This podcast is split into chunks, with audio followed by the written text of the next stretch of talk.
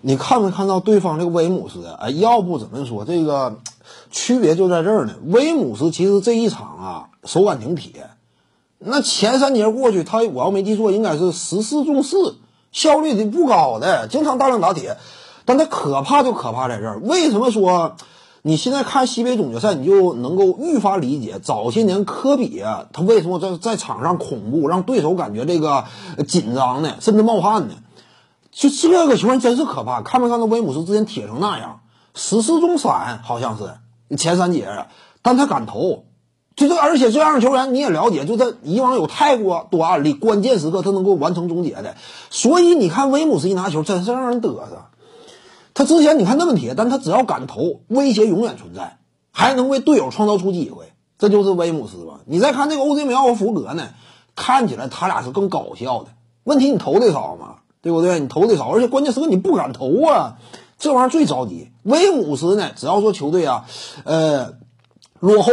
或者说呢，眼看着扩大比分，总是敢干，站出来就敢干，而且不犹豫。你再看 OJ 梅奥和福格呢，哎，就是不敢投。其实有时候要劲儿的时候啊，你比如说两队在比赛当中数次曾经落后七分八分，这个阶段往往是郭艾伦站出来冲到第一线的，扮演马前卒啊。但是如果说再早些年哈德森在，哈德森尚处巅峰那个时期，比如说二零一八赛季。差个七八分，这叫分呐！如果让队真是拥有当年的哈德森的七八分，那两三个回合立即就给你追回来，那会儿你根本就不感觉提心吊胆的。哪怕是对方啊贴到脸上了，一对一防，哈德森立刻颜色呢，连续投进。当时哈德森呢，就这种过硬能力，那斯蒂芬马布里的话，那七八分，那这是二十分的话都不在话下。如果有这种超级外援的话，现在的福格和乌德苗真是差太多了。关键时刻他根根本站不出来，靠郭艾伦往前上，你说这什么级别的？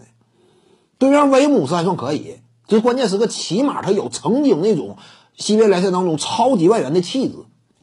辽宁队这俩都不行，没有这气质，没有这胆量，关键时刻都下马爪了，下堆了，不敢出手了，这旁边沦为看戏的了。这外援呢，就怕外援突然看戏呀，这比赛就就要被拿下呀。辽宁队呀，点赞加关注，感谢您的支持。